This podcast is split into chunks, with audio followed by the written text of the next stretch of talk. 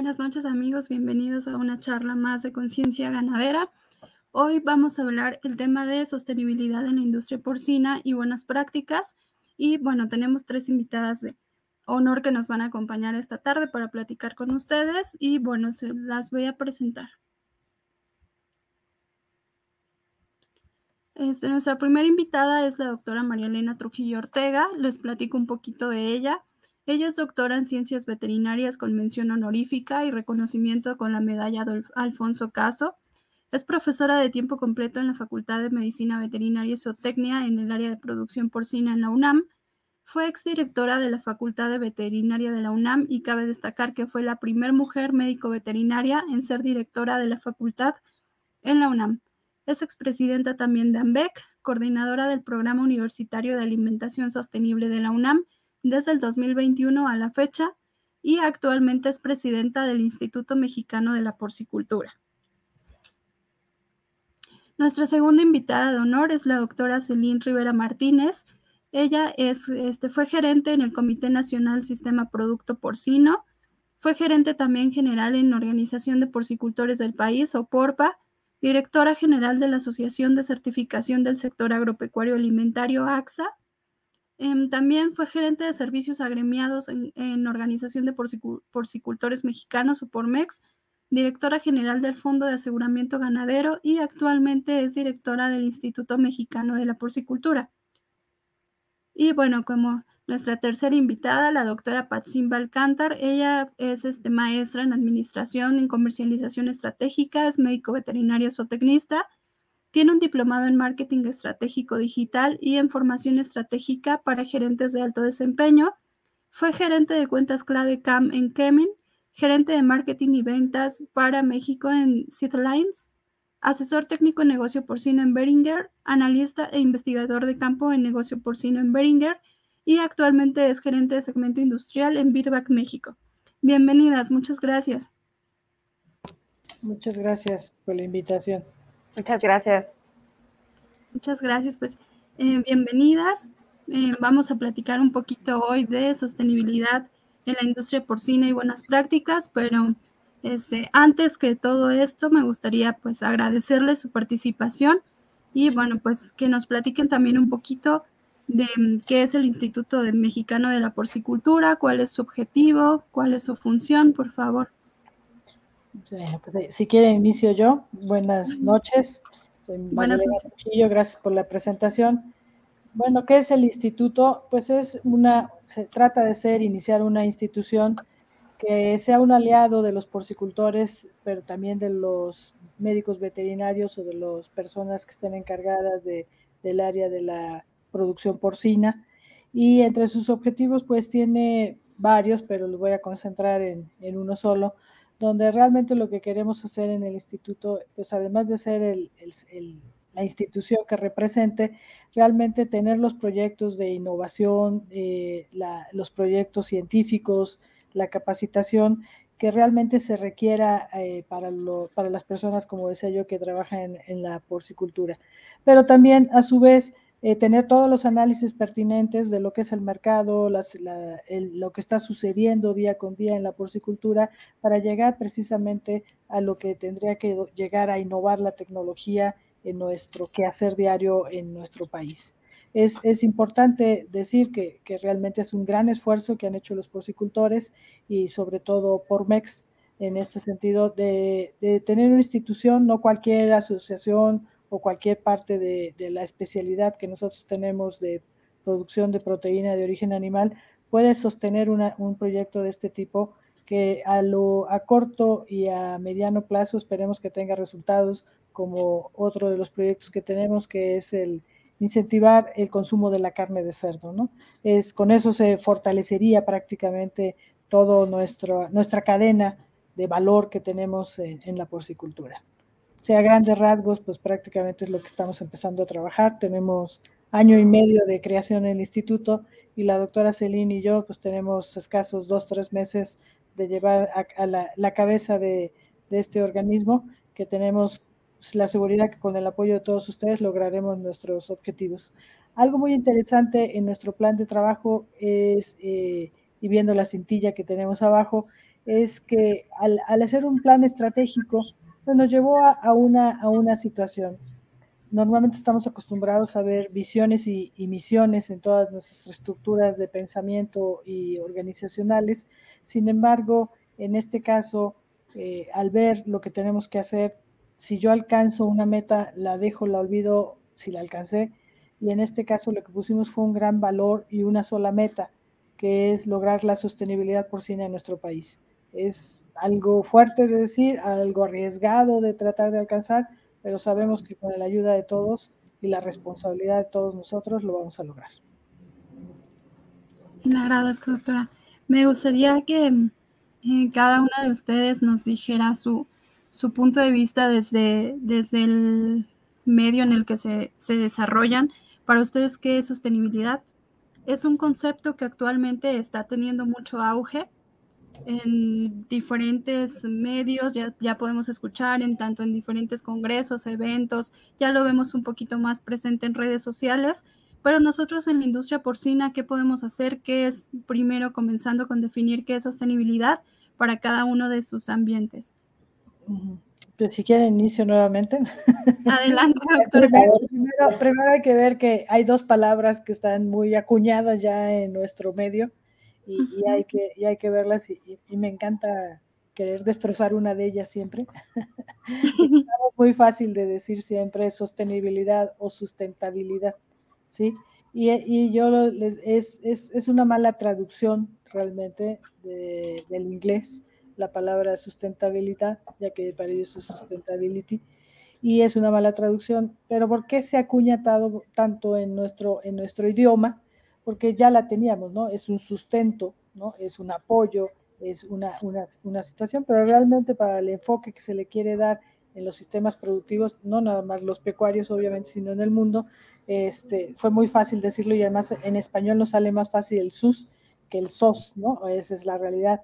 En alguna parte de nuestro, de nuestro idioma en español, el castellano, pues sí se utiliza el vos, el sos, ese tipo de cosas, pero en el español mexicano no, esa es la realidad.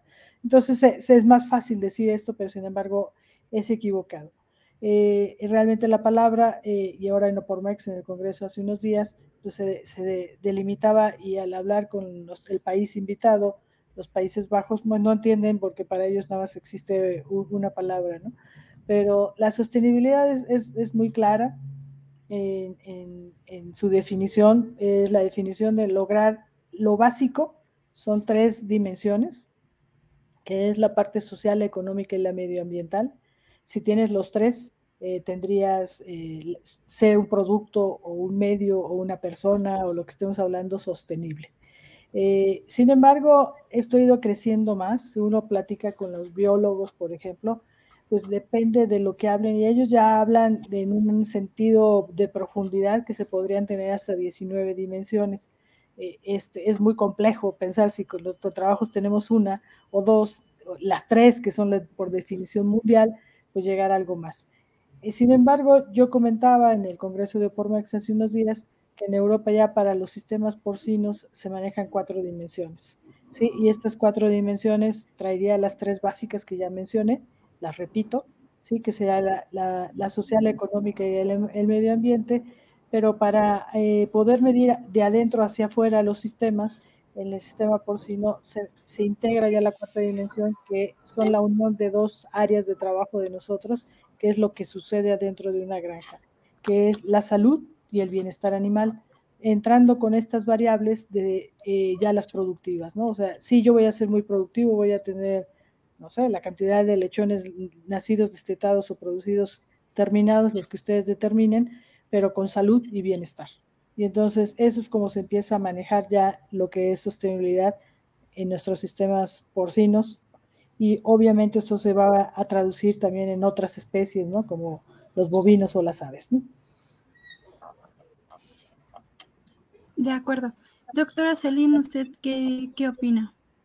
Muchísimas gracias. Primero que nada, muy buenas noches a todos y gracias a, a por este importante canal y por invitarnos aquí con toda su audiencia. Entonces, estamos muy felices de, poder participar y sobre todo de compartir, ¿no? Que yo creo que ese es el, objetivo de esto, de estos foros.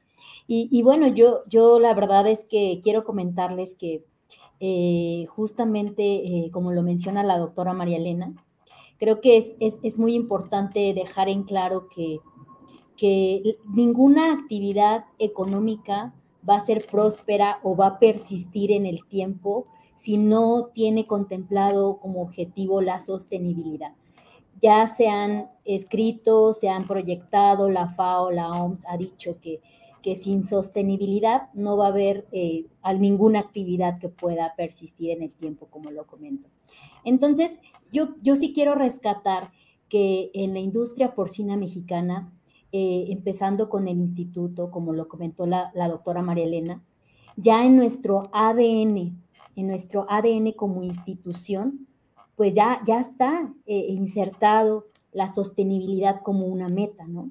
Entonces, eso nos habla de, lo convencido que estamos y desde dónde van a partir todas nuestras actividades hacia este sector. Y, también, eh, como lo comentó la doctora María en el Congreso de Opormex, eh, de hecho, que pasó en el mes de mayo, el tema fundamental fue la sostenibilidad. Todos los, foros de discusión, de análisis, todo lo que se compartió en el Congreso fue en torno a la sostenibilidad.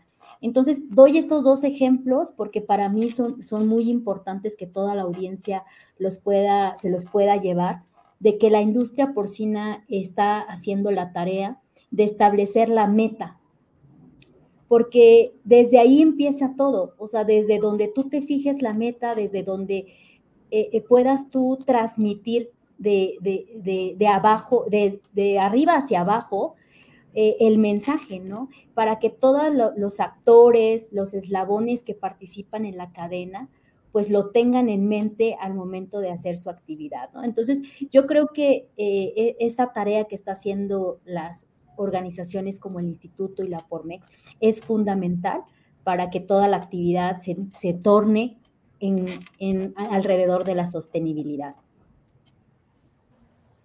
Muchas gracias. Doctora Patsy, ¿qué nos puede platicar del concepto de sostenibilidad? Pues yo desde el punto de vista en la industria privada, que es donde estamos nosotros, que es la parte farmacéutica, pues tenemos una responsabilidad social y ética de justamente sumarnos a estos, estas, podríamos decir que son tendencias, pero finalmente es cómo tenemos que hacer las cosas. Tenemos que ser más conscientes que no es nada más porque traemos productos y queremos comercializarlos, sino realmente aportar a nuestra industria porcina porque finalmente somos parte de esta cadena, ¿no? Entonces, desde el punto de vista de nosotros, es hacer las recomendaciones pertinentes para tener un, sistema adecuado con bienestar animal justamente pues para sumarnos a esto, ¿no? Porque yo creo que no sirve de nada de que cada institución o cada organismo haga acciones de manera independiente, porque en esta industria tenemos que sumar esfuerzos pues para tener mejores resultados, ¿no?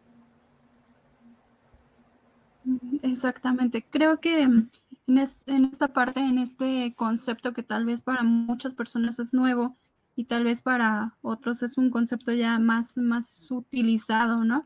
Considero que aquí la responsabilidad es muy grande y es de, todos los que participan, tanto en la, en la cadena de producción, en este caso de cerdo, que es en lo que nos manejamos muchos de nosotros, pero en todas las industrias, tanto de producción animal, seguridad alimentaria, todo esto, o sea, tienen, intervienen todos, ¿no? Desde el veterinario, el gerente de granja, el, laboratorio que produce medicamentos, o sea, el uso racional de los antibióticos también es importante. Pero bueno, este, nos gustaría que nos dieran eh, algunos ejemplos de cómo en la industria porcina podemos aplicar estos, estos conceptos de sostenibilidad. Doctora María Elena, ¿nos puede platicar un poquito de esto? Claro, pues yo te diría que en la, en la vida diaria y en cada momento, ¿no? Eh, o sea, me, sería difícil así como decirte, sepáralo de algo, ¿no? Eh, esa, es la realidad, ¿no? En la, en la producción porcina hay, hay que ser un poquito de historia y, un poquito de reflexión de que siempre eh, los que nos hemos dedicado a ello hemos tratado de hacer lo mejor que podemos, ¿no? Esa es la realidad, ¿no? Desde los años 60, tú decías, ¿no? Para algunos es viejo, para otros es nuevo, pero en realidad la producción, los sistemas productivos han, han sucedido, ¿no? Yo, yo inicio en la porcicultura en los años 80, por ejemplo, y te diré que me, me tocó ver la una decisión que, que, ahorita ya diríamos 30, 40 años después, estamos con lo mismo. Yo me acuerdo que, empeza, que las granjas eran, se manejaba un sistema de sol y sombra, o sea que decíamos estaban en corrales, ¿no? y tenían la posibilidad de salir al sol y regresar a techo. Y sin embargo se habló de problemas infecciosos en su momento, leptospirosis era el dolor de cabeza, ¿no? En ese sentido, por, por, porque se hacían asentamientos de agua, ¿no? Y entonces eh, no, nos convencieron a que los animales deberían de estar en jaula, ¿no? Entonces hablábamos de bienestar o hablamos de sistemas de producción, pero sin, sin, sin, sin hablar con estos términos, ¿no? O sea, se trataba de mejorar, ¿no?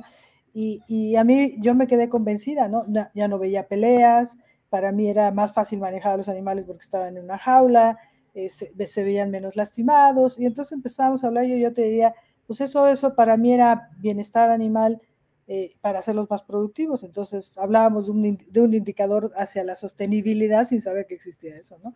Entonces se empieza a manejar esos términos y los porcicultores y los veterinarios conformes íbamos trabajando en ello, sí, sin embargo, hay, hay, hay, limitaciones de productividad, los sistemas sí se hicieron muy grandes ¿no? en, en cantidad de, de, inventario semoviente y, y, empiezan a manejar y empiezan a ver otro, otras alternativas y otras problemáticas como enfermedades de estos sistemas muy grandes. ¿no? Entonces, ¿se vuelven insostenibles? Bueno, se vuelven con problemas que no comparten eh, la parte de la salud y entonces pues no, no, se habla de sostenibilidad. Pero en todos esos años, yo diría de los años anteriores a mí, a los 80s, 90s, pues hablábamos de zootecnia, ¿no? ¿Y qué era zootecnia? Pues todo, ¿no? Hablábamos del todo, esa es la realidad, y, tratábamos de hacer lo que denominamos en un momento el GRAMSE, y, y fue la, base de, de, poder hacer las cosas bien, ¿no? Eh, buscábamos, ¿no? Cuando llega el bienestar y dicen, bueno, pues ¿qué, qué, qué creían que nosotros teniendo los animalitos les dábamos de comer, les dábamos agua, les dábamos espacio? Hacíamos lo que, lo que creíamos correcto y en muchos de los casos funcionó y tal vez en otros no, ¿no? Y entonces tenían problemas y ahí es donde yo en mi fase de profesora e investigadora pues entrábamos a, a llevarlo. Todo esto llevó en el mundo a, a, tratar de mejorar y entró otra, otra situación que es una percepción de las nuevas generaciones y hablamos del consumidor y, y de estas personas que empiezan a analizarlas de otras formas, ¿no? Eh, antes pensar que una persona no comiera carne, muy, muy, muy su decisión, pero no era una, una, una, situación que pudiera marcar un mercado.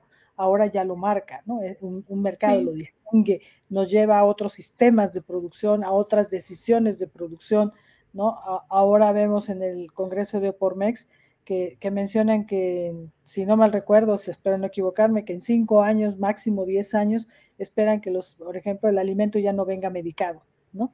Y, sin embargo hemos vivido con el alimento medicado 20 años porque creímos que eso es lo que se necesitaba para tener un sistema saludable, ¿no? Entonces siempre hemos estado manejando este, este tipo de situaciones para llegar entonces al regreso al punto de donde decíamos el consumidor y la persona externa que tiene una decisión nos va, nos va a ir marcando o nos va a ir obligando o nos va a ir de, de, determinando ciertas situaciones hacia, hacia el bienestar animal y después ahora ya la sostenibilidad porque ya nos, mete, nos meten en el medio ambiente, ¿no?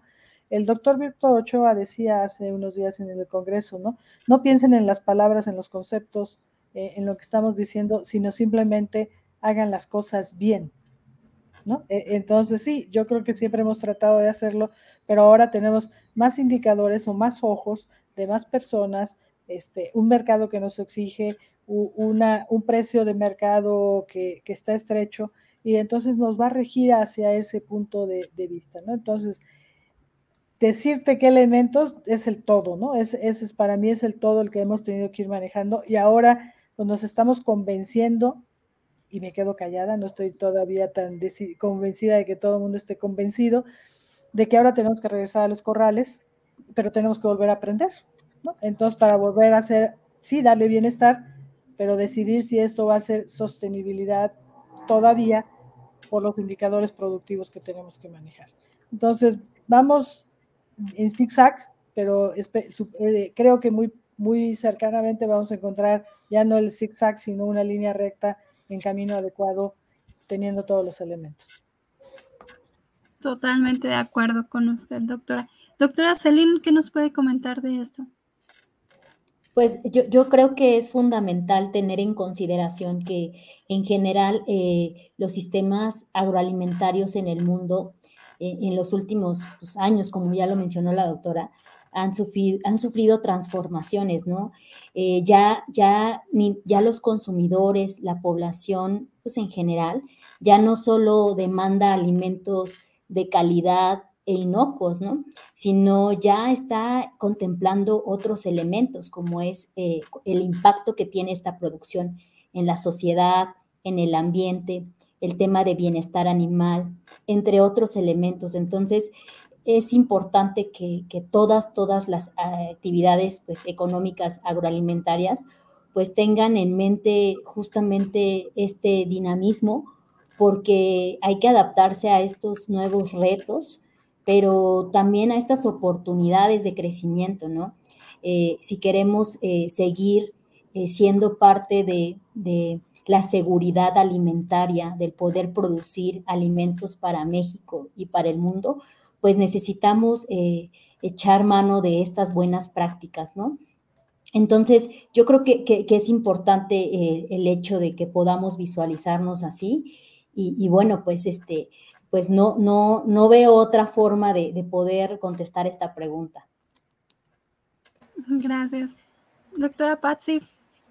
Sí, pues eh, en definitiva, pues estoy súper de acuerdo. Hoy en día el, usuario final o el consumidor está cambiando o se está volviendo más exigente.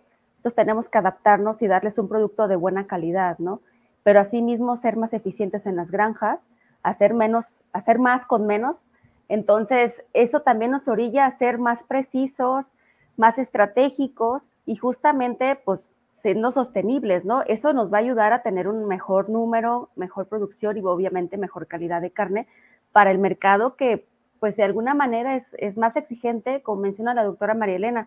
A lo mejor ya empieza a haber un segmento que ya no quiere comer productos de origen animal, pero bueno, eh, hay que hacerles ver que, que es nutritiva, que es de buena calidad, que es deliciosa sobre todo. Entonces, es, parte como de la cadena de valor, ¿no? Y, ahí es donde tenemos que estar y, apuntalar para seguir trabajando en, este, en este, estos nuevos retos, ¿no? Que, tiene hoy en día el, la industria. Muchas gracias. No, y de hecho ya se estima que en México ya hay un 2% más de personas que ya han optado por estas tendencias, por así llamarlo, ¿no? Del veganismo, ovo-lacto vegetarianos, vegetarianos simplemente. Y pues esto Además, sí. Aileen, hay un nuevo, hay uno, bueno, uno nuevo para nosotros, pero ya no tiene nada de nuevo, ¿no? Que es el flexitúrico, ¿no? El flexitúrico. Ya no nos preocupamos en el vegano, realmente el vegano, este, ya, ya, ya, ya, a lo mejor la palabra que voy a utilizar no es la adecuada, ya lo perdimos, ¿no? O sea, ya no va a consumir carne, ¿no? En ese sentido. Pero, pero no, tenemos a, uno que, es generacional, ¿no? Y entonces ahí no hablamos de un porcentaje, ¿no? Dices un 2%, que es el flexitúrico, ¿no?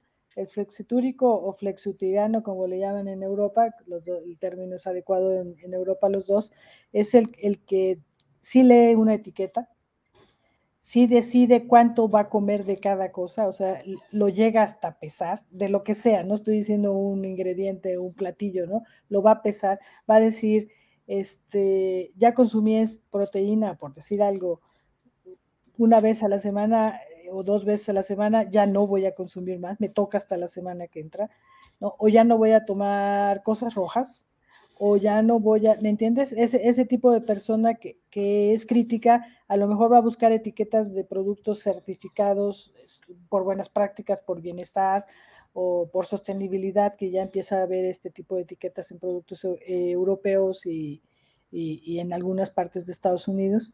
Y, entonces te, va, te lo va a hacer a un lado, ¿no? E, es, es la realidad. Eh, eh, uno de los ponentes de, de la semana pasada mencionaba que que inclusive ellos llegaron a manejar etiquetas de una, dos o tres estrellas dependiendo de lo de bienestar animal, ¿no? Y, había, y hay un porcentaje que, llegan a decir en este caso, sí soy capaz de, más estrellas, y pagar más y, un, decían que alrededor del 40% de los consumidores no iba a pagar más por una etiqueta de super bienestar animal, ¿no? Esa es la realidad. Entonces, pero ya empiezan entonces a decidir entre, esta, entre estas situaciones si lo voy a consumir o no lo voy a consumir, ¿no? O la cantidad que voy a consumir, o la, o la forma de cocinarlo, o la forma de presentarlo, si me lo vas a presentar en una bolsa, en un empaque de plástico este, que no, que contamine, no lo voy a comprar. O sea, todas ese tipo de cosas empiezan a influir en los productos y en la forma de consumir de las personas. Y este no va a ser un 2 o 3%, ¿no? Es generacional. Y entonces puede ser que, que si estamos poniendo objetivos de desarrollo al 2030, que ya lo estamos pasando al 35, porque como siempre no alcanzamos las cosas, y se está hablando del 2050, no, la generación ya está. ¿no? Esa es una realidad. Bien decías tú, Aileen, al principio, ¿no? Son palabras que nuevas o no, pero ya están aquí. Yo te podría decir que hace cinco años yo hablaba de bienestar animal o, de sostenibilidad y hubo quien me dijo, yo antes de, yo, está, yo con mi vida o muerto antes de que entren aquí al país esos términos, ¿no?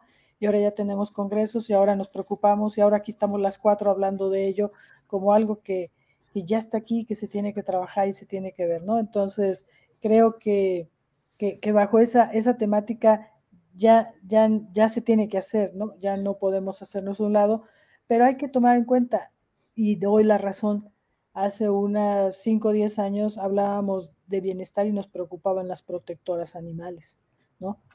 Personas radicales en ese sentido. Y ahora no, ya tenemos especialistas en bienestar animal que, nos, nos miden con indicadores que están certificando las granjas midiendo su productividad, su eficiencia productiva.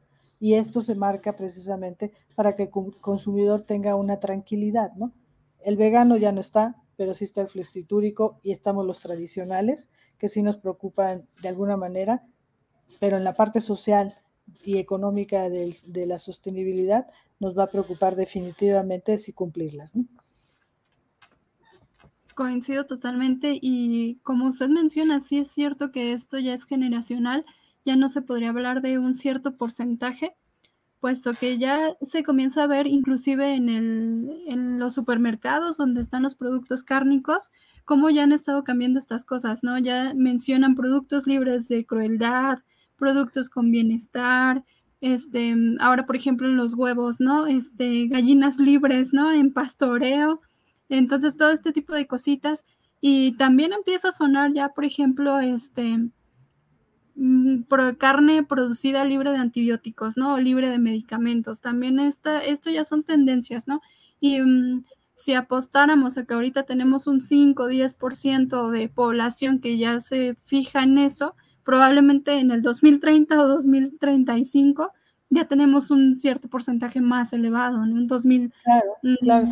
Es, como está pasando ahorita, por ejemplo, que Costco, ¿no? Costco internacional, ¿no? ¿no? No Costco México nada más, sino Costco ya tomó una decisión de qué tipo de carne va a comprar, ¿no?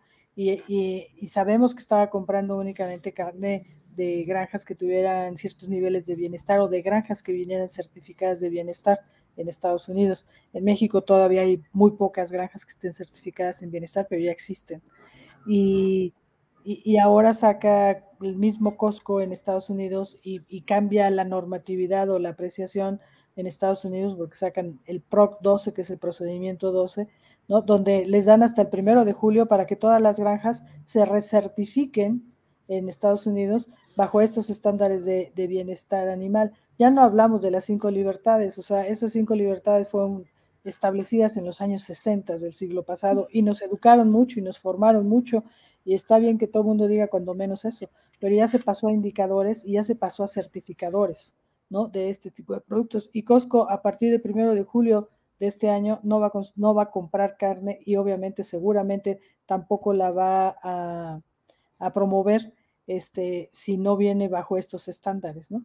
Y no van a tener etiquetas, simplemente no la compra, ¿no? No la distribuye, no la revende, o como sea este sistema, ¿no? Sí, totalmente. vamos a, ver las preguntas. Ya regresé. Tenemos una que vimos que te fuiste.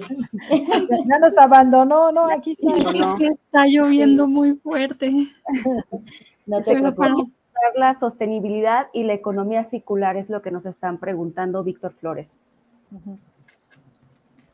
Bien, en la parte de, la sostenibilidad, cómo abordarla, como yo decía, tratando los, los cuatro eh, este, dimensiones que se están manejando ya en los sistemas productivos en cerdos, ¿no? O sea, ser consciente de, la parte ambiental, o sea, uno, una situación que nos está eh, exigiéndose Marnab en el país y ahorita Celine, espero que ella profundice ese tema de lo de descargas residuales, ¿no?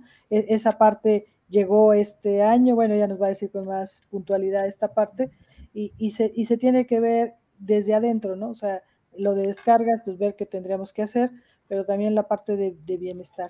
La parte social de, de, la sostenibilidad se está abordando también y lo estamos padeciendo en México desde hace ya más de una década, eh, el problema de los trabajadores, ¿no? O sea, ¿por qué se van los trabajadores? Por, por, bajos salarios o por jornadas de trabajo no bien establecidas, etcétera, etcétera, o, que sienten que se rompen las tradiciones con nuestros sistemas productivos. Eh, eh, esa parte la tendremos que entender en cada zona, en cada región de nuestro, país, ¿no? Eso, eso es, esa es una realidad, ¿no? Y la economía circular, entrando a, a esta situación, este, e, es una parte que no estábamos acostumbrados a pensar en ello, ¿no? O sea, yo produzco un cerdo para producir carne, pero en realidad hay muchísimas cosas alternativas al producir eso, ¿no? Lo que nos están enseñando mucho últimamente en la economía circular es qué más podríamos hacer y algo que se está ahorita iniciando ya mundialmente y, y se sabe ya muchísimos datos es, por ejemplo, eh, en Europa acerca de precisamente de las, de las descargas residuales, bueno, qué hacer con el excremento, ¿no? En realidad, y, y, y, ahorita en Europa, por ejemplo, ya separado el excrema, la parte sólida y líquida del, del, excremento, se vende por una parte el excremento por sí como abono, pero también se le extrae el fósforo y el amoníaco y se vende, ¿no? Eh, esto eh, por separado, ¿no? Entonces tienen productos que se pueden estar vendiendo igual se, habla de las cerdas del pelo, ¿no? Para, para hacer harinas y hacer otras cosas. Y entonces, ¿qué, qué más podemos sacar nosotros de, provecho de lo que sería un desperdicio y lo tirábamos y, ahora venderlo de esta forma, ¿no? Eh, en Europa eh, mencionaban que un, un, metro cúbico lo vendían hasta 20 euros, ¿no? De ya la parte sólida del excremento como para abono pero ya le habían sacado en este caso el fósforo y el amoníaco que lo vendían por aparte, ¿no? Entonces, eh, claro, eso nos va a llevar entonces a una tecnología o innovar en una tecnología para poder extraer este tipo de cosas y poderlas ofrecer, ¿no? E, esos fueron de los ejemplos que tenemos y obviamente hablar de las compostas, de los abonos, de lo que podemos sacar de, productos ah, eh, de, de más, ¿no?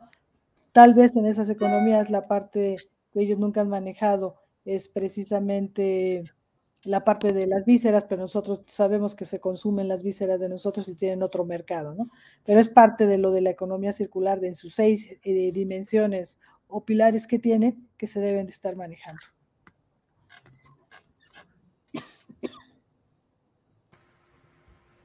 Gracias, doctora. Bueno, creo que tenemos otra pregunta por aquí.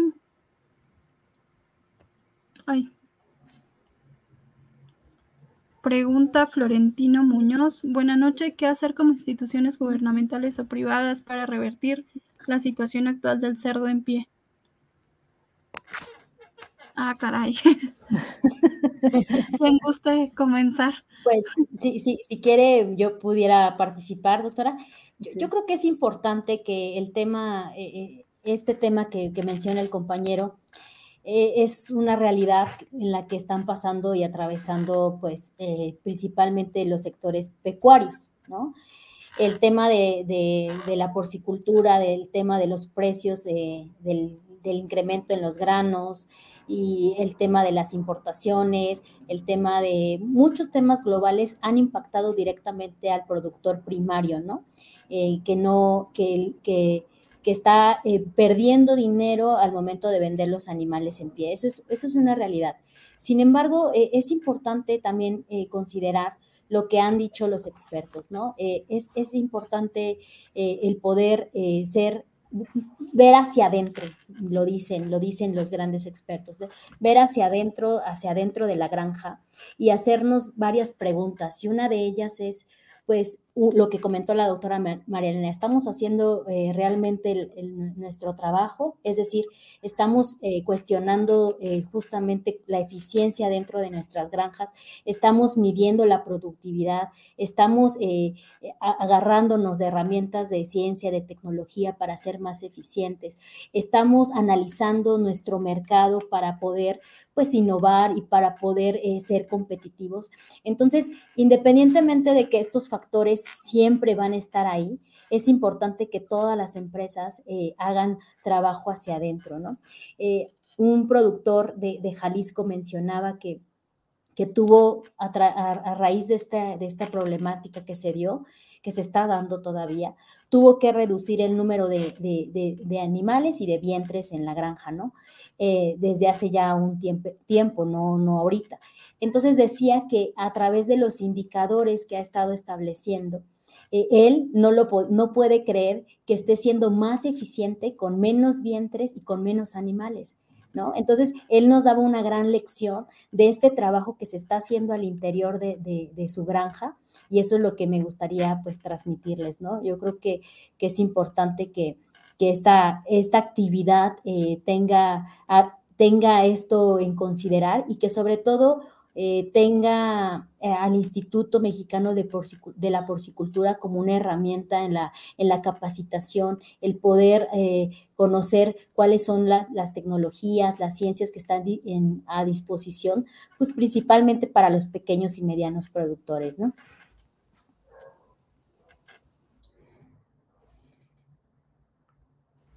No mi micrófono. ya estaba mi micrófono cerrado, perdón. Patsy, ¿le, este, ¿le gustaría comentar algo al respecto?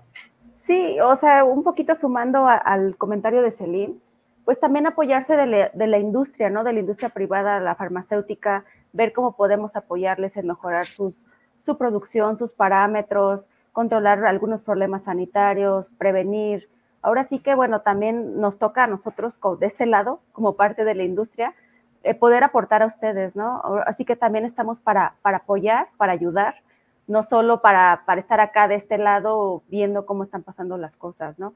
Entonces, estamos también nosotros, se pueden acercar a través de nuestro servicio técnico, de nuestra fuerza de ventas y con gusto también podemos aportar, ¿no? Sí, una, una situación que, que, es clara cuando piensas en la pregunta en la parte gubernamental este, bueno, el gobierno no es el papá y nos va a estar arreglando todo, como bien dicen las doctoras, pero sí una situación que, ha agravado toda la situación que tenemos ahorita, que es cíclica, a veces los factores pueden cambiar, pero siempre hay épocas de muy buen precio y ahorita nos toca la mala, como sucede eventualmente. Ahorita una situación ha sido, y, estamos contentos, ¿sabes? Cuando oímos esta, esto en, en, las noticias, ¿no? Que el precio del dólar está muy bueno en relación al al peso mexicano, pero en realidad eso fue lo que marcó que las empresas que estaban exportando carne al extranjero no pudieran o no les, no les dieran beneficio o les negaran la venta por, no ser competitivos y se fueran por otros países. Y entonces eso hizo que la carne de estas empresas pues se tuviera que distribuir en México. Y entonces eso empieza a ser una competitividad negativa, ¿no? Entre los factores que ya se mencionaron por las doctoras, ¿no? También entonces, no es que el gobierno lo haga, no lo haga, la situación que se ha dado, que tal le pueda beneficiar a muchos que tengan empresas con pagos en dólares, eh, los que vendían en dólares eh, ya no son tan competitivos momentáneamente, ¿no? De esto se hablaba hace dos, tres meses, ahorita se considera que las últimas semanas más o menos se estandarizó el precio del, del cerdo, y el dólar también ha estado, ya, ya no ha bajado más, y se, y se esperaba, ¿no? Ya que para, para junio empezara poco a poco, empezar a, incrementar debido a estos cambios precisamente de la moneda mexicana en relación a los precios y a los insumos, como bien decía eh, Patsy, ¿no? En este caso. Muchas gracias. Tenemos más preguntas. Em, comenta Julio Peña. Buenas noches, conectándome tarde, una disculpa, poniéndome al tanto que es ¿Qué pasa con los cerdos ABF o libres de antibióticos? Eh, ¿Qué pasa? Sí, pues va a ser todo un reto, ¿no? No estamos acostumbrados a eso, ¿no? En, la realidad, ¿no? Este es, es, Julio, muy buena pregunta y yo, también me la he hecho, ¿no? Este, da miedo, ¿no? Es a pensar en, nuestro medio, eh, con la, cantidad de animales que tenemos a veces en exceso en algunas zonas del país o en nuestros propios sistemas, poder este, tener esta forma de tener este tipo de animales, ¿no? Eh, yo, yo, me, he sorprendido de los estudios que he estado leyendo. Eh, no, no, sé cómo vaya a funcionar en México, lo vamos a tener que aprender y ver en ello, pero en algunos reportes científicos que se ha estado sacando y algunos técnicos de algunas empresas que venden alimentos ya libres de antibióticos o sin antibióticos, eh, se menciona esta parte, ¿no? Un, dato que, mencionan y me llamó muy interesantemente una de las ponentes también en el evento pasado, es que decía que, porque la pregunta es muy obvia, ¿no? Si yo no le doy antibiótico a los animales o se mueren o van, a, o van a bajar su rendimiento, ¿no? Eso es lo que esperaríamos nosotros, ¿no? Se van a retrasar, se van a morir, este, su tiempo de, engorda o de finalización va a ser más largo y entonces, como dices al final tú, Julio, eh, vamos a estar para poder competir en un mercado nacional en este punto. Este, yo te diría, primero que hay que lograrlo para, en el mercado nacional y, y, se, y menciona e, estos indicadores que, a mí me va a encantar verlos y todavía lo, sí no sé cómo hacerlo, ¿no?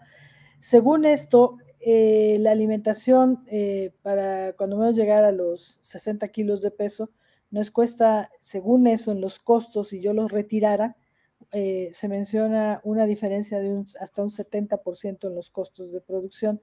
Yo diría, bueno, si no lo suministro, me queda claro que el alimento debería de ser más económico, ¿no? O sea, si yo quito un elemento de estos productos. Este, pero ¿qué pasa con la mortalidad o con la pérdida de la ganancia diaria de peso, la, el exceso de conversión alimenticia, todo ese tipo de cosas? Según los datos, dicen que se puede morir hasta un, lo triple de animales y de todos modos se va a pagar. ¿no? Yo no lo veo todavía en ese sentido del mercado mexicano, ¿no? Eso yo no lo veo, ¿no? esa es la realidad, porque nuestro mercado nacional no tiene 25 o 27 lechones finalizados, como son los estándares que sí se manejan en otros países, pasándome a la otra, a la, a la parte final de la pregunta, ¿no? Del mercado internacional. No tenemos esos estándares. El estándar mexicano en promedio es de 17 lechones o cerdos finalizados. Esa es la realidad, ¿no? Entonces, cuando tú manejas esos estándares, pues dos o tres te desaparecen, ¿no? Esa es la realidad, ¿no? pero si manejas 25, pues a lo mejor te mantienes. Entonces, creo que en el mercado nacional eh, no lo exige todavía, no hay una normatividad que nos exija esta parte. Volvemos al tipo de consumidor que nos lo va a pedir. Y, ese mercado, eh, como decíamos ahorita, de, de California, pues eh, eh, seguramente a los exportadores mexicanos que, vayan a ese mercado se los van a exigir, ¿no? Así como lo están exigiendo ya la PROC 12, les van a exigir esta, esta situación ya actualmente de, alimentos, ¿no? Eh, a la doctora Celina a mí nos platicábamos con una de estas empresas precisamente hace un par de semanas y nos decían que para cuándo creíamos que la gente empezara a incursionar en esto. Yo le decía, no hay una normatividad, no hay algo que nos obligue, pero sí vamos a tener que ir aprendiendo y llevándolo a ese punto. Yo decía, yo me arriesgué a decir, yo creo que en los próximos cinco años no lo vamos a ver en gran porcentaje, pero que, así como el bienestar y la sostenibilidad ya llegó, seguramente vamos a tener que, irnos para ese lado, ¿no? Y aprender y implementar, modificar, a lo mejor disminuir la cantidad de animales en, en, una, en un área, en una nave, en, un sistema completo, vamos a tener que verlo porque sobre todo los exportadores, mientras no haya una normatividad mexicana, hablemos de lo que va a pasar en el mercado nacional, pero si eres exportador, este, va a ser diferente. Sí, te tienes que regir tal vez por lo que están solicitando, ¿no? El país receptor. Sí. Em, y si bueno, perdón, Aileen, si me permiten agregar, pues sabemos que, el país pues tiene un reto sanitario bastante considerable, ¿no? Hablando de retos virales, la presencia de PIRS, la presencia de PED, influenza porcina, entre otros, ¿no? Que, sabemos que, aunque son retos virales, abren la puerta a retos bacterianos y por ende se vuelve como un círculo vicioso, el cual pues tienes que finalmente utilizar métodos de tratamientos pues agresivos, en este caso muchos antibióticos. Entonces, si regresáramos a las bases, con buena bioseguridad, buen manejo. Y ahora sí, volvemos a nuestro tema central, ¿no? La sostenibilidad. Creo que podríamos mejorar. Entonces, esto creo que es el esfuerzo de todos, sabiendo que tenemos un gran reto, pero si hacemos las cosas bien, como bien mencionó la doctora María Elena, pues podemos llegar a eso a lo mejor, pues no tan tarde, ¿no? Yo quisiera aprovechar la, la, importante pregunta que nos hacen para hablar un poquito de lo que hemos estado trabajando justamente en la industria. Eh, fíjense que de la mano con el, con el Senacica, el Instituto Mexicano de la Porcicultura y Opormex, ya llevamos dos años aproximadamente eh, trabajando en este tema, ¿no? No tanto hacia el no uso de los antibióticos, sino más bien hacia las buenas prácticas en el uso de antimicrobianos. Y esto viene de la mano con lo que comenta la doctora Patsy. O sea, no solo es eh, las buenas prácticas en el uso, sino también es venir acompañado de las medidas de bioseguridad, ¿no? porque justamente a través de la bioseguridad es como tú vas a mitigar eh, algunas, algunas enfermedades y que vas, vas a, hacer este buen uso de los, de los antimicrobianos. Entonces, quiero comentarles que, hemos estado trabajando en, en, el poder publicar una guía para el buen uso de los antimicrobianos para porcinos, que estamos contemplando salga en este año. Eh, lo va a emitir el Senacica y hemos estado ahí colaborando porque pues esa es justamente la tendencia. Al final del día, creo que todas estas acciones van encaminadas a, la pandemia silenciosa que le llaman, ¿no? Que es la resistencia a antimicrobianos. Entonces, el que el sector pecuario esté aportando estas acciones, pues creo que habla mucho de que se está haciendo pues la, la, tarea y se está haciendo las acciones pues necesarias de la mano con, con la industria sin duda, ¿no? Muchas gracias. Bueno, yo considero también que en, como bien lo decía la doctora Patsy, cuántas enfermedades tenemos en México que en el resto del mundo no las hay, o tienen ellos otras y aquí en México afortunadamente no las tenemos, pero con los, la situación em, de enfermedades que tenemos en México, yo creo que hay que implementar tal vez este tipo de normas hacia el uso racional de los antibióticos, ¿no? Tal vez no podemos decir un animal libre de, pero sí implementar un uso racional haciendo pues un buen diagnóstico clínico y mm, si podemos hacer hasta laboratorios para confirmar realmente la situación clínica que existe, pues adelante, ¿no? Y pues también considerar las prácticas de higiene, las prácticas de la utilización, que sean dosis adecuadas. Muchas veces ustedes no me dejarán mentir, en granja se ve como que pues el, la dosis se calcula como que a ojo de buen cubero, ¿no? Pues pesa tanto, ponle tanto. O inclusive hasta, no, pues si necesita 2 ml, ponle 3, no vaya a ser que pese más, ¿no? Y, o la, la, la sí que caso contrario, poner menos dosis, ¿no? De la que se requiere. Y en estos casos luego se corren antibiogramas en las granjas y resulta que ya son resistentes a todo, ¿no? Entonces yo creo que sí se debe de, de regular esto en, en cuanto a concientizar tanto al, al operario de granja como al médico de granja y a todo el personal que se relaciona en la industria con el uso correcto y racional de los antibióticos, ¿no? Y en qué casos precisos se utiliza cada tipo de antibióticos, ¿no? Y, también en, el, en, el, retiro de los antibióticos, ¿no? Sí, también considerar los días de retiro. Porque una, una, situación que ha llevado a esto es lo que se, se menciona y, me queda claro que no, no siempre son los productos que consumimos de, de, proteína animal los que sean los culpables, pero se habla de que en unos cuantos años se espera que 10 millones de humanos eh, sean resistentes a todo, a todos los antibióticos, ¿no? Y entonces eso puede ser una causa de muerte, ¿no? De, de nosotros humanos, de que ya no, digamos, y, y, y, hay que ser claros, ¿no? ¿Cuántos de nosotros nos hemos automedicado y si es muy caro ya me siento bien, me lo quito y ese tipo de cosas, ¿no? Y no, y no siempre es el producto lácteo o el producto cárnico que yo consumo que digo, es que ahí venía, ¿no? Es que si se lo dan yo me lo estoy comiendo, ¿no? Eso, esos son mitos que, que, que las buenas prácticas, que es, es parte del tema del día de hoy, este, precisamente sí ser estrictos, ¿no? Para quitar esos mitos, esas situaciones desagradables de que la gente habla y que en algunos casos, bueno, sí lo hemos, sí se, sí, sí hace, no se hacía bien, pero ahora es precisamente pues que todos estemos eh, eh, actualizados y certificados en esto de buenas prácticas, ¿no? Precisamente, ¿no? Exactamente. Mm, bueno, y ya este, tocando este punto de la certificación de, buenas prácticas, em, ¿qué podríamos englobar? ¿Cuál, ¿Qué es el concepto de buenas prácticas? Ahí que Celine empiece, ella es la... Sí, claro. Pues mira, el, concepto de, las buenas prácticas nace desde, desde el, poner las reglas claras en el intercambio comercial, ¿no? O sea, la, principal, el principal origen de las buenas prácticas en, la cadena de producción era pues garantizar alimentos de calidad y seguros, ¿no? En, esta globalización. Entonces, eh, realmente las buenas prácticas inician desde en el tema de porcicultura, desde la selección del, alimento para los animales. Muchas personas pues no saben que en las granjas porcícolas eh, toda la dieta de los animales pues tiene que estar balanceada y de acuerdo a la etapa productiva. Entonces, para llegar a estos eh, estándares productivos, pues es importante que vayan acompañados de un especialista en nutrición, ¿no? Entonces, desde ahí empiezan las buenas prácticas. En granja como tal, pues también, justamente el desde, desde dónde se pone la granja, desde el manejo que se le tiene que dar a los animales, el tema de su tratamiento, el tratamiento de las enfermedades, eh, también la capacitación del personal que está eh, cuidando los animales.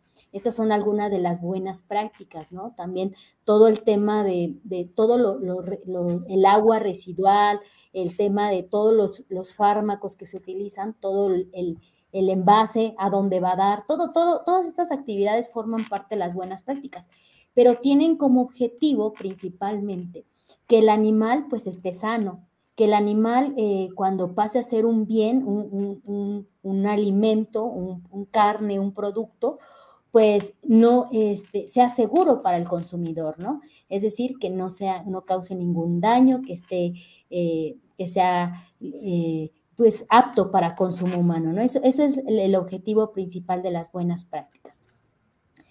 Pero ahora, con lo que estamos mencionando de sostenibilidad, ya las buenas prácticas no solo se quedan ahí, en garantizar productos inocuos y de calidad, ya lo mencionábamos, sino también integran los elementos de la sostenibilidad.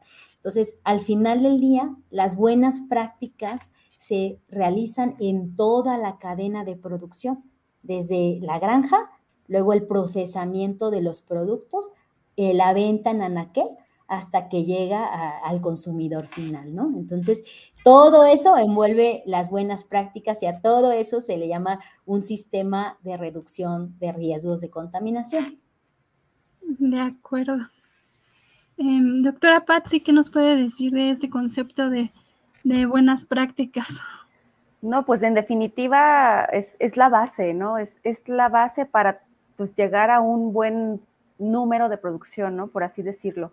Sobre todo el uso racional de antibióticos. O sea, yo considero que eso es como parte crucial de que no utilizar masivamente los antibióticos, hay que saberlos usar de manera estratégica en ciertas etapas, sobre todo para, para justamente reducir el uso de, ¿no? Y por ende la reducción a la resistencia a los mismos y, y demás, ¿no? Ahora sí que considero que todos esos temas que están súper interesantes están básicamente unidos y llegamos al mismo fin, ¿no? O sea, vamos desde lo que se está haciendo en granja para prevenir, desde los insumos, el, durante el, el proceso de producción hasta el usuario final y al consumidor, ¿no? Entonces, todo es una cadenita donde todos estamos dentro, ya sea genética, ya sea nutrición, ya sea farmacéutica, y farmacéutica hablando desde antibióticos como tal, o vacunas, o sea, todos estamos dentro de esa cadenita que finalmente pues tenemos que estar uniendo, uniendo fuerzas, ¿no? Claro que sí. Eh, doctora María Elena, ¿algún comentario? Sí, claro, yo, yo creo que ha sido muy completo lo que han dicho las doctoras y, y, efectivamente yo nada más me quedaría con algo que mencionado, o sea, eh, desde que entra hasta que sale, pensar en todo ello, pero para ello también pensar en, en la actualización de nosotros, de la capacitación hacia el personal que tenemos en las granjas, porque siempre decimos, pues se debe de hacer, se debe de retirar, se debe de y, y, a lo mejor sí nosotros tenemos el tiempo de leerlo o la obligación de hacerlo, pero también, también la, tenemos la obligación de transmitirlo a los trabajadores, ¿no? Yo mencionaba precisamente que en la sostenibilidad entra una parte muy importante que es el trabajador de la granja, ¿no? Y, hay veces que les podemos decir, pues dale de comer, ¿no? Bueno, ¿y qué, ¿y qué es darle de comer, ¿no? O sea, que, ¿cuántas veces, dos veces, tres veces? ¿Qué pasa si el alimento se queda en el comedero o, está tirándose el agua o sale muy poquita y él no lo mide? Todas estas situaciones que son de, de, cuidado de buenas prácticas, ¿no? Eh, ¿Se debe de tener o no se debe de tener un, corral de, de, de enfermería? En, la, en los sistemas actualmente se, quitaron un tiempo, se decía que era lo notorio que estábamos haciendo mal las cosas y, ahora, bueno, si lo vas a dejar al animal ahí. Toda esta situación de buenas prácticas hay que entrenar a las personas. Eh, yo, yo siendo profesora me di cuenta hace no mucho tiempo que había dejado de enseñar precisamente cómo observar a los animales, ¿no? O sea, ya decía, bueno, una cerda reproductora, me dedico al área de reproducción, y entonces tiene que hacerse eh, esto y aquello y detecta el estro y darle la inseminación y todo. Y, después me, di cuenta que tenía a lo mejor un tiempo no diciéndoles y cómo se observa un animal, ¿no? O sea, de cerca, de lejos, de, frente, de atrás, de todo debes de entrar al corral, no debes de entrar al corral. Entonces creo que la capacitación, nada más para sumar a los comentarios de las doctoras, eh, creo que no hay que olvidarla en esta situación de buenas prácticas, ¿no? Senacica ha hecho un gran esfuerzo con CONASA para tener un manual de buenas prácticas. El de cerdos se está actualizando ahorita, yo pertenezco al comité y los doctores eh, miembros de este comité están haciendo un gran esfuerzo para actualizarlo. Creo que no tarda mucho en que salga. Y, entonces ir tomando, si no van a estar certificados en ellos, una lectura eh, de fin de semana no nos quita el sueño y sí nos puede dar buenas ideas para mejorar nuestro trabajo. Te agradezco mucho. Creo que sí es importante también em, tener en cuenta que en México muchas producciones no están certificadas o simplemente no ha llegado la información, ¿no? De, de qué tienes que hacer, cómo te tienes que certificar, para qué te sirve como granja o como unidad de producción certificarte. Y a mí me gustaría que nos platicaran un poquito de qué es lo que se evalúa o qué es lo que una granja debe de tener para, mm, llegar a tener esta certificación de buenas prácticas. Yo, quisiera que además eh, la doctora Celina nos explicara la persona que se, certifica, a mí me explicaba ella hace poquito, que hay dos tipos de forma de, para la persona que va a certificar el auditor o esto, que empiece desde ahí y que nos siga qué es la granja y cuánto le dura este tipo de certificaciones, por favor. Claro que sí, con muchísimo gusto. Pues quiero comentarles que, justamente eh, como el manual de buenas prácticas pecuarias está disponible para todos aquellos productores que hoy tienen animales cerdos en, su, en, algún, en, algún corral, ¿no? No importa el tamaño, si es uno, si son dos, si es una nave completa, ¿no? Entonces, este manual lo pueden leer, como dice la doctora, todos los productores y adaptar lo que ahí se menciona, ¿no? Entonces, eso es muy importante de decir, porque muchas veces dicen, bueno, ¿y ese manual nada más es para las grandotas empresas que exportan? No, es para todos los productores de cerdo. Como menciona la doctora María Elena, pues hay todo un sistema para llegar a la certificación. La implementación de las buenas prácticas es, es un paso. Ya aquellos que quieran decir, a ver, yo ya implemento buenas prácticas y quiero ver qué, tan, qué tanto estoy apegado a, las, a la ley, a la normatividad mexicana y pues quiero que me vengan a evaluar y si, y si tengo y si cumplo con todas las buenas prácticas, pues obtener la certificación, ¿no? O es como varios procesos. Primero implementas, después haces tú tu propia evaluación de que si cumples con la normatividad y obtienes la certificación, ¿no? dependiendo lo que quiera el productor, si solo quiere implementar, si solo quiere implementar y evaluarse o quiere obtener la certificación avalada por el SENACICA. Bueno, entonces dentro de, la actividad hay dos entes muy importantes eh, profesionalmente hablando. Hay un profesional que es el profesional autorizado. Ese profesional es aquel que capacita, asesora a las unidades de producción para que implementen las buenas prácticas pecuarias. Pero también hay otra figura muy importante que es el, tercer especialista autorizado. Este tercer especialista es, es, es autorizado por el SENACICA, está adscrito a, organismos de certificación y lo que él hace es justamente va a las granjas y evalúa el cumplimiento con la normativa. Entonces, cuando él asiste a la unidad de producción, verifica qué es lo que está haciendo la granja, entonces lleva un checklist, un checklist oficial eh, por el Senacica, y entonces ahí determina él qué tanto está implementando la unidad de producción de acuerdo a la normatividad. Si éste cumple con el 100%, entonces los organismos de certificación hacen un dictamen y entonces eh, otorgan la certificación. Si, no cumple, si cumple con el 99% de los criterios, pues no se certifica y le dan un, les dan un plazo para que pueda adoptar pues aquellas actividades eh, requeridas para alcanzar la certificación. Si no las adapta, no las adopta, pues definitivamente pues no, no se puede certificar, ¿no? La certificación dura un año. O sea, todas las empresas cada año se tienen que estar sometiendo a estas evaluaciones para poder mantener la certificación en buenas prácticas pecuarias. Y bueno, esto, la certificación tiene un importante valor. ¿Por qué? Porque no es la granja que dice yo cumplo con las buenas prácticas, sino es un tercero que da validez de estas buenas prácticas pecuarias y entonces es una garantía para, las, para, las, para, para todo el proceso de, de producción, ¿no? Entonces, de alguna manera la certificación es una garantía para el consumidor de que la granja está implementando las buenas prácticas pecuarias. Por eso es, importante la certificación. Sin embargo, aquellos productores, hay muchos productores, muchas empresas que no llegan hasta la certificación, pero eso no quiere decir que no estén implementando buenas prácticas pecuarias. Eso no quiere decir que estén asesorados por médicos veterinarios eh, que les estén apoyando a implementar eh, prácticas, registros, procedimientos dentro de sus unidades de producción, ¿no?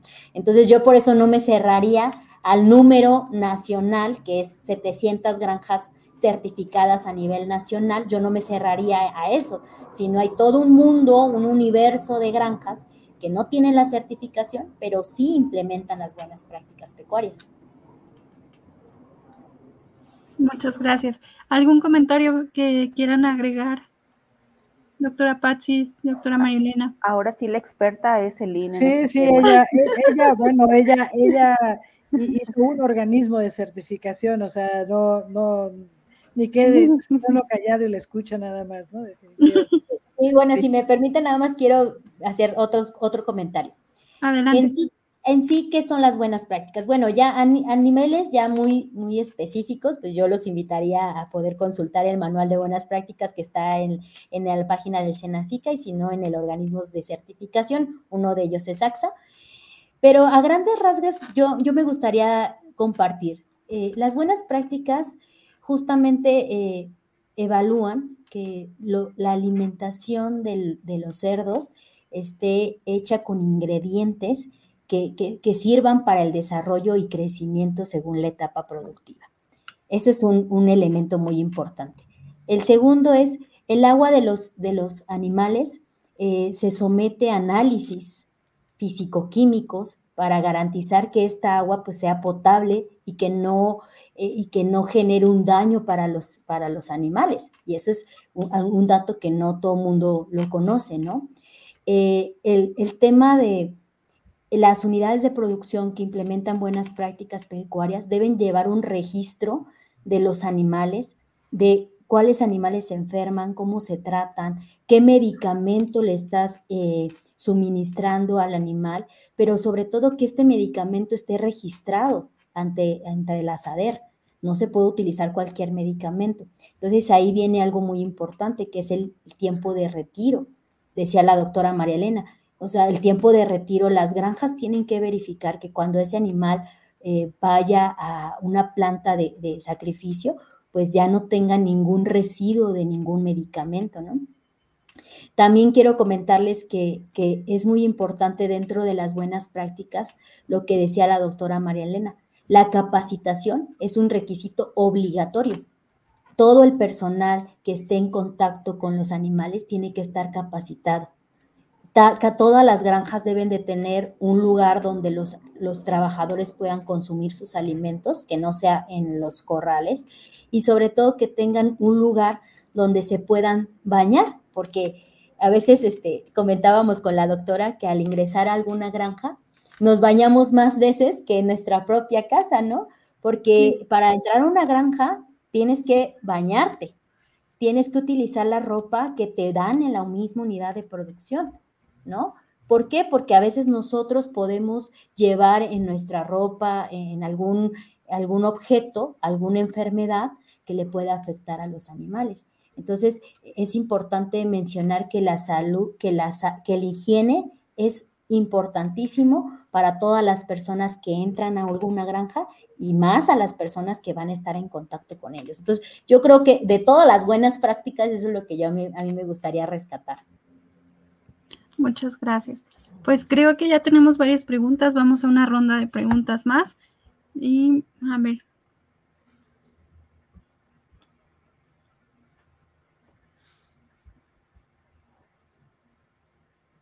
Dice, Julio Peña pregunta, en cuanto al tema de buen manejo de antibióticos inyectables, ¿qué tan factible sería usarlos vía oral? ¿Quién guste comenzar? Bueno, los productos, cada, cada producto está eh, diseñado para la vía de administración que se va a hacer por el tipo de adyuvante que tenga este, y para lo que fue diseñado, ¿no? O sea, simplemente, por ejemplo, los inyectables hay algunos que van a ser de intramusculares porque el de adyuvante que le ponen va a poder absorberse de esa vía y otros de vía subcutánea y si lo pone uno equivocadamente, además del dolor y posible necrosis, no, no funcione, ¿no? Para nada el producto.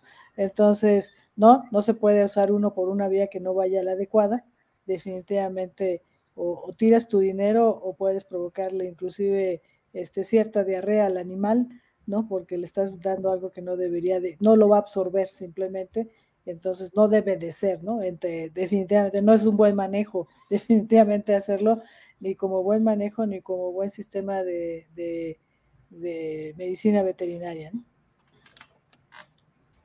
Sí, considerar un poquito también en la farmacodinamia de, las, de los antibióticos y también pues la vía de absorción más pertinente para cualquier tipo de antibiótico, ¿no? Bueno, tenemos más preguntas.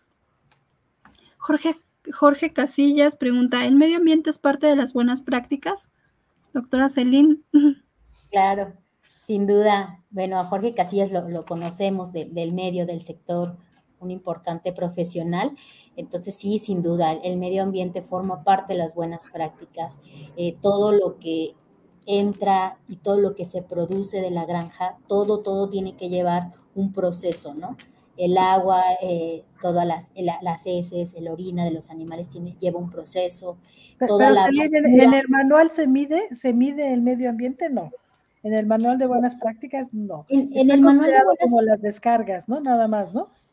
En, no, en, el manual de buenas prácticas sí te considera eh, todo el tema de las aguas residuales, ¿no? Que tienes que tener una, luego una de oxidación, biodigestor.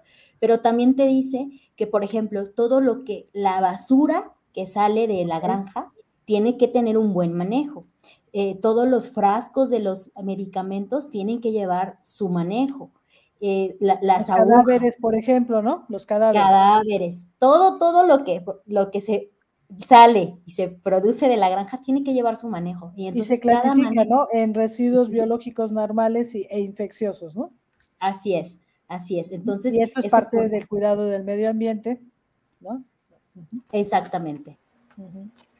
y, en la parte de los residuos, de descargas residuales, están marcadas, ¿no? Como, cómo debe de ser, ¿no? Tal, tal vez no con la severidad de lo que está manejando ahorita la, la NOM 001, ¿no? Sí, no, sin duda. O sea, te dice que debes de tratar eh, todo el tema de las aguas residuales, debes de tener un tratamiento pues que sea, eh, pues que tenga ese efecto, ¿no? O sea, que dé validez de que, de que estás tratando las descargas, ¿no? No te, no te encajona en un deber ser, o sea, que, que, lo tienes que hacer forzosamente así, sino te dice, lo tienes que hacer y tienes que dar las garantías de que estás cumpliendo los, los objetivos del cuidado del ambiente, ¿no? Eh, eh, estoy viendo las preguntas y Julio te vuelve a decir que sí, pero que no lo hacemos, ¿no? En un sentido así, pero por ejemplo, la Semarnat, ¿nos puedes platicar lo que puso la Semarnat para registro de lo de residuos ahorita? Para, que veamos que ya se empieza a encaminar, ¿no? no nada más de cultura, como lo dice Julio, sino ya empieza a mostrar la manita la Semarnat, ¿no? En este punto, ¿no? ¿Nos platicas esto de la 001? Sí, claro. Eh, bueno, es importante. Perdón, ya, ya, eh, ya, estoy metida en las preguntas. no, adelante, doctora. no sé dónde ven las preguntas porque yo no veo, pero bueno. No, te las paso, no te preocupes. Yo me digo ya. No, sí, ya, ya le agarró a este dinámica la doctora Marilena. Está muy bien, doctora, porque después el instituto va a tener que hacer sus propios foros. Todo suyo el foro, doctora, adelante. Yo, yo creo que es importante, pues, pues como todo, ¿no? La normatividad existe, hay quien lo aplica, hay quien no lo aplica, pero hoy, hoy, hoy por hoy, ya no, ya no, ya no podemos hacernos de la vista gorda. Ya, como dice la doctora María Elena, la, norma 001 que está eh, pues justamente enfocada al agua, a las aguas residuales, pues se acaba de actualizar.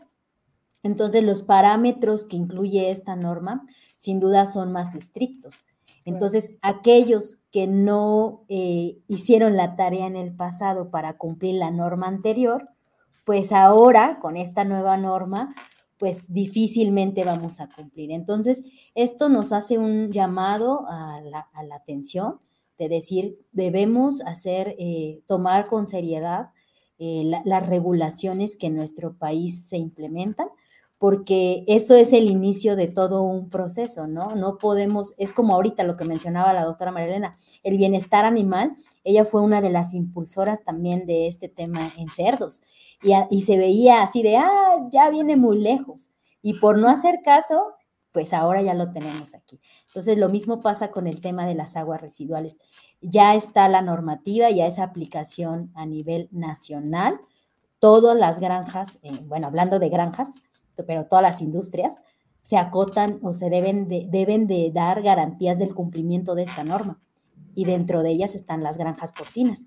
Entonces, ¿qué pasa si tú no cumples? Pues pasa que, que hay diferentes procesos, pero uno de ellos sí es el más, el más grave, que pueden cerrarte la granja, Que ese es el, el más grave pero dentro de, antes de eso hay un gran proceso. Entonces, yo sí los invito a acercarse a estos organismos eh, internacionales, principalmente en, porcicultura, para que puedan ustedes, pues, eh, capacitarse, para que puedan conocer la normativa y sobre todo para que nos pongan a trabajar en proponerles, pues, eh, algunas eh, tecnologías para que puedan implementar en sus, en sus unidades de producción. Y aprovechando también, hay muchas empresas mexicanas, eh, como una de ellas es Evovac, que, que se dedican justamente a, las soluciones de, de las aguas residuales. Entonces, la tecnología, las soluciones ahí están Nada más lo importante es ver cómo la hacemos llegar a los productores y evidentemente pues también que vengan acompañados con un proceso de, financiamiento, porque implementar estos cambios pues no, no es nada fácil y requiere recursos económicos, ¿no? Muchas gracias. ¿Hay más preguntas? Pregunta Donicet Santos, ¿dónde se puede conseguir el manual de buenas prácticas? Eh, se puede conseguir en Senacica, pero si quieren ahorita, no sé si nosotros podemos responder y les puedo mandar el link, porque de repente entrar a la página de Senacica es, este, está medio complicado, pero si gustan En la página de AMBEC está, en la página de ah. AMBEC está el de buenas prácticas de descarga. Sí, y, este, si no. Aunque lo pongan en, el buscador. Sí, sí, se puede, sí se puede poner aquí también. Sí, si no lo Ah, bueno, de todas maneras busco la liga y, se los envío, con mucho gusto, mientras pasan a otra pregunta. Y gracias por la pregunta. Pero al parecer son puras preguntas para usted, doctora. Pregunta el doctor Víctor Quintero. Saludos, doctor. Eh, pregunta, ¿genera algún valor adicional a, la venta del cerdo tener la granja certificada? No, se escucha, Celine, no se escucha. Su micrófono. Estás. No te escuchamos, Celine. Celine, ah, Celine. Ah, ya, aquí estoy, perdón. Mm. Muchísimas gracias por la pregunta. Yo, yo creo que es importante mencionar que para entrar a la cadena de valor del sistema tipo inspección federal, eh, que el sistema tipo inspección federal, pues vende a cadenas grandes como pues, Walmart, Soriana, entre otras, pero además entran al tema de exportación. Entonces, para entrar a esa cadena de valor necesitas estar certificado en buenas prácticas pecuarias. Ningún, ninguna granja puede abastecer el sistema TIP si no está certificada en buenas prácticas. Entonces, desde ahí ya, ya hay un valor. Pero yo creo que el valor más importante es el del propio productor, de, saberse que está haciendo las cosas bien, como mencionaba la doctora María Elena, ¿no? El saberse que la actividad que está haciendo, pues la está haciendo de manera consciente y responsable. A veces, eh, pues estamos eh, de alguna manera viendo cuál es el beneficio de, hacer las cosas bien. Y el beneficio, pues justamente debe ser el, propio, ¿no? El, saberse productores responsables, ¿no? Muchas gracias. Tenemos, eh, al parecer, otras dos preguntas. aquí abajo está apareciendo el enlace para descargar el manual de buenas prácticas. Mm, en la página de AMBEC. Perfecto. Ah, perfecto, muchas gracias. Oiga, doctora, pues yo creo que vamos a hacer este un curso de buenas prácticas pecuarias porque ya vimos que es un tema de, relevancia en el instituto. Yo creo que, lo vamos, nos vamos a llevar de tarea. Y ratito les hablas del, diplomado que estamos organizando, ¿no? Sí, que trae parte de esta temática. Eso lo vamos a dejar para, para el final, una gran, la verdad, un gran esfuerzo que está haciendo el instituto.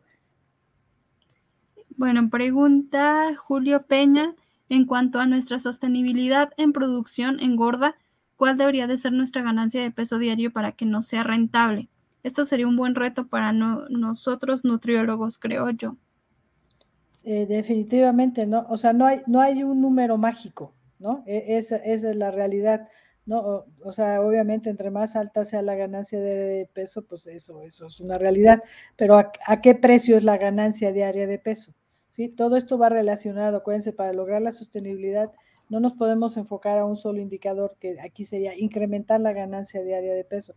Si incrementar la ganancia de peso nos incrementa los costos, pues ya no es sostenible, ¿no? Es, esa es la realidad. Acuérdense que tenemos que lograr tanto la producción como la parte económica, la ambiental y la social, ¿no? Entonces, este la meteríamos en ese punto de productividad pero ¿a qué costo va a ser esta, esta ganancia de peso, no? Si la, la combináramos en una correlación positiva con la conversión alimenticia, eso entonces nos llevaría a que fuera en menor tiempo y definitivamente sería sostenible. Definitivamente sí es un, un reto para los nutriólogos y los genetistas, ¿no? Esta, esa es la realidad. De acuerdo, tenemos una pregunta más. En casos de enfermedades exóticas, si se presenta en una unidad de producción, ¿qué protocolo sería y a qué dependencia hablarles en caso de sospecha? Pues hacen así que inmediatamente, ¿no? inmediatamente. Estamos obligados todos, no nada más los médicos veterinarios, sino todas personas que sospechemos de, una enfermedad exótica o roja, que son las que más preocupan ahorita, o de, con pústulas, de, es de, reporte obligatorio a Senacica. Y, y, aprovechando, yo, yo sí quisiera mencionar que, que este, esta notificación, eh, como dice la doctora, es responsabilidad de todos y la debemos hacer, porque hay que tener en cuenta el riesgo, ¿no? El hecho de que aquí entre una enfermedad exótica, inmediatamente por protocolos y normatividad internacional se cierran las fronteras. Entonces, el hecho de que se cierran las fronteras, pues lo que se está exportando se quedaría en México.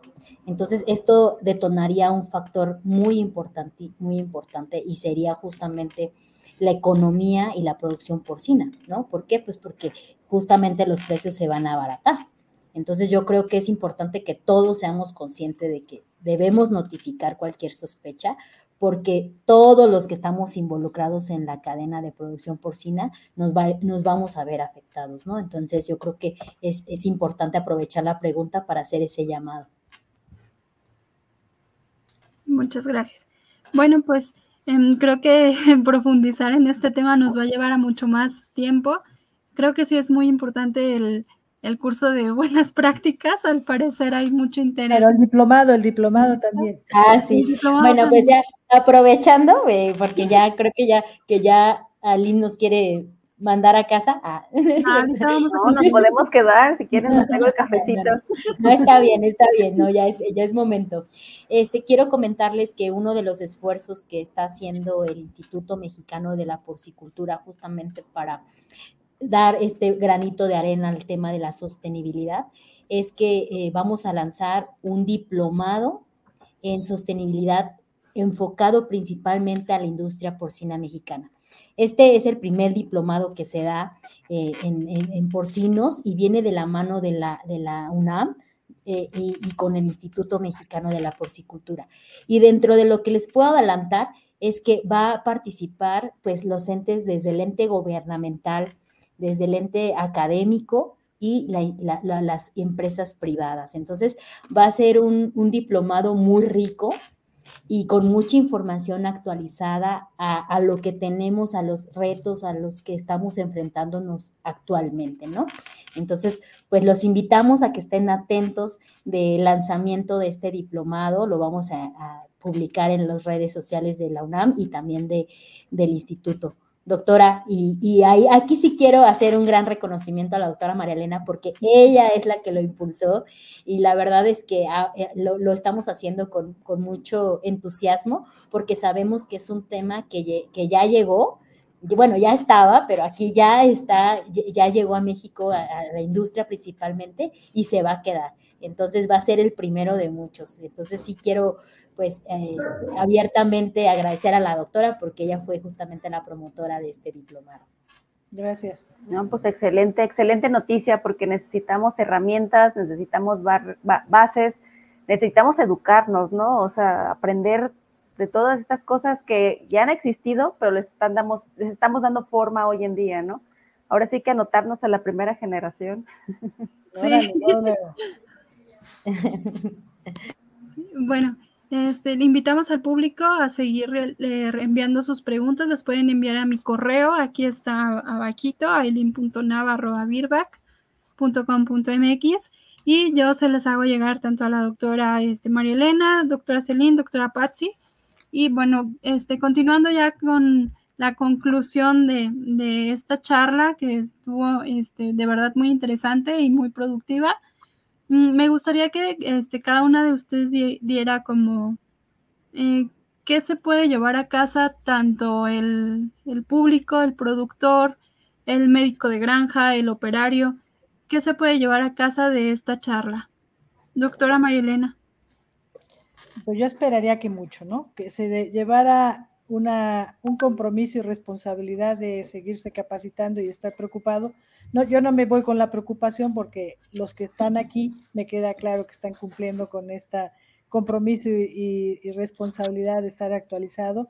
Entonces, yo les pediría que continúen, que estos temas que llegan no nos den miedo, son retos. Toda la vida hemos estado con, con retos. La porcicultura empezó con ocho lechones y ya vamos en lo doble empezamos preocupándonos con, las preguntas que nos hace Julio de, los antibióticos, de las ganancias, ese tipo de preguntas que nos están haciendo, los hemos ido eh, superando y, todos juntos, estando por estos medios que ahora todavía es mucho más fácil eh, eh, capacitarnos, estar en lo que está sucediendo, como dirían los hombres, están en la jugada.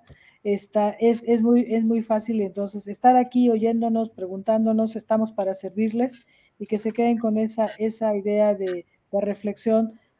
No nos preocupemos por la palabra de sostenibilidad o bienestar, hagámoslo, hagámoslo, mejorémoslo, eh, innovemos, eh, evolucionemos y lo vamos a lograr. Doctora Celine. Muchísimas gracias. Pues yo creo que eh, es importante que, se lleven el valor de, de la industria porcina mexicana eh, pues la FAO la ha considerado como una estrategia eh, en el mundo, porque no solo aporta alimento para la humanidad, sino también toda la derrama económica, todas las personas que dependen de esta actividad para poder producir alimentos inocuos y de calidad. Entonces, creo que todos debemos de valorar a esta industria como lo hace la FAO y siendo conscientes y responsables de que no va a haber otra manera de, producir que no sea con los ejes de la sostenibilidad. Y agradecer mucho que, que nos puedan acompañar sin duda en esta charla. Muchas gracias. Doctora Patsy. Sí, muchas gracias. Pues en definitiva, pues cada quien o cada uno de nosotros forma parte de esta cadena de valor, como yo lo veo, pero también hay que ser disruptivos y pensar fuera de la caja. Es decir, tenemos que hacer que las cosas sucedan, tenemos que estar todos en pro de la industria, cada uno desde el pedacito que nos toca, pero así que pegándonos a, lo que luego las nuevas tendencias dictan, ¿no? O, o nuevas prácticas, o más bien es que ahora somos más conscientes de hacer las cosas bien, ¿no? Entonces, no queda más que, pues, capacitarnos, capacitarnos y capacitarnos, ¿no? Para salir adelante. Muchas gracias. Creo que, pues sí, como bien lo dice doctora Patsy, cada uno podemos hacer em, algo desde, nuestro lugar, desde lo que tenemos al alcance de hacer. Y por ahí en el diplomado este, veía yo una frase, que decía, piensa global pero actúa local. Y creo que es muy atinada a esto que, que, actualmente estamos viviendo, ¿no? O sea, debemos de tener un pensamiento global de todo lo que implican estas acciones, sin embargo, hay que actuar en, donde nosotros podemos implementar los cambios, ¿no? Y podemos actuar. Y bueno, no me queda nada más que agradecerles tanto al público por este, acompañarnos y principalmente a ustedes por compartirnos todos sus conocimientos. Doctora María Elena, eh, doctora Celine, doctora Patsy, muchísimas gracias. Y bueno, esperamos este, que nos acompañen nuevamente en este foro más adelante. Con gusto. Claro que sí. Muchísimas gracias y siempre las puertas del instituto están abiertas para todos. Muchísimas, muchísimas gracias. Muchas gracias y un honor, como siempre, compartir micrófono con ustedes. Es, definitivamente se aprende cada día algo nuevo, ¿no? Así es. muchísimas gracias y muchas gracias a todos nuestros escuchas. Nos vemos en, en tres semanas próximamente con este, un nuevo tema técnico y bueno, muchísimas gracias. Estamos en contacto. Gracias, a Birba por el apoyo.